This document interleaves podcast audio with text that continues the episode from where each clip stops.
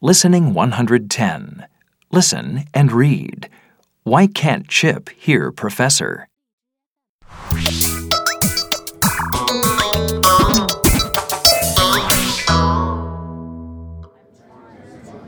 Turn off your cell phones. What did he say? He told us to turn off our cell phones.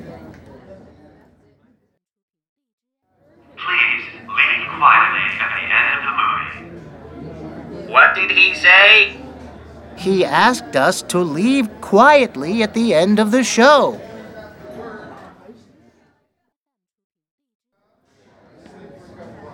Why don't you turn off your MP3 player? Okay. Okay. You don't have to shout.